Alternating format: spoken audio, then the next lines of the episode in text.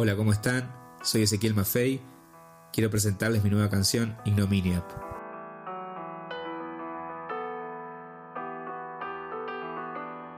Ignominiap es el primer corte del EP conceptual post-virtual. Es un EP de cinco canciones, son todas muy diferentes entre sí en lo musical, tanto en el estilo como en las características en las que fueron producidas.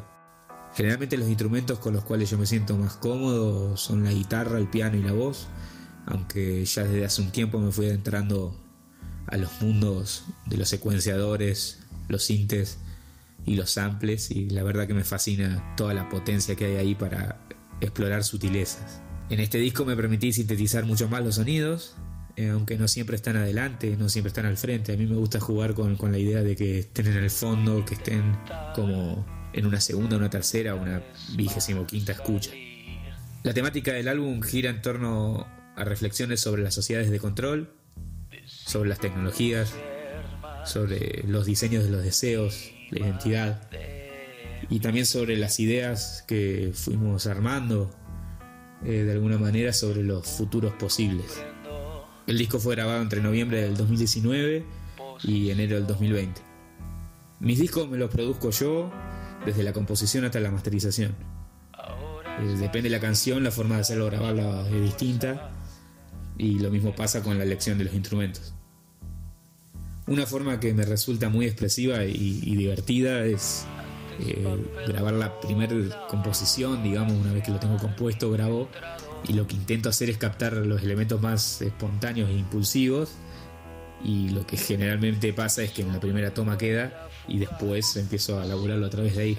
Todo el momento de mezcla después yo lo tomo como la mezcla y la edición es un proceso más de lo que es la etapa de, composición. Entonces voy experimentando con los sonidos que siento que acompañan la idea original, digamos que acompañan esas primeras sensaciones que tuve y por eso a veces, generalmente las canciones van mutando y, van hacia lugares que no, no controlo muy bien, no sé muy bien hacia dónde van. Es un proceso muy, muy linchano. Virtual es un disco que mezcla elementos contradictorios está motorizado por sentimientos que van desde la perplejidad, la rabia, pasando por el cansancio y alguna cuota de epicidad. Es algo que a mí me gusta jugar mucho con eso.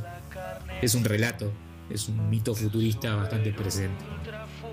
El anterior disco que saqué a finales del año pasado se llama Singles y es una recopilación de canciones que fui sacando en los meses previos.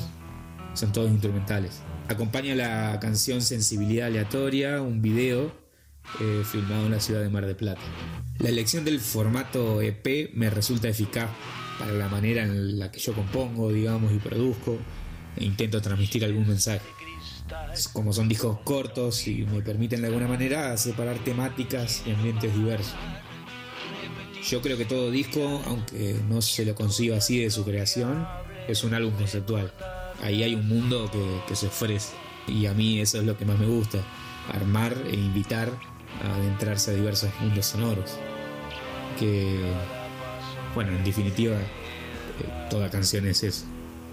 El formato EP también me permite editar más de un disco a la vez y eso a mí me interesa porque está bueno que se asemeja bastante a la forma en la que yo tengo de componer porque voy armando muchas ideas al mismo tiempo.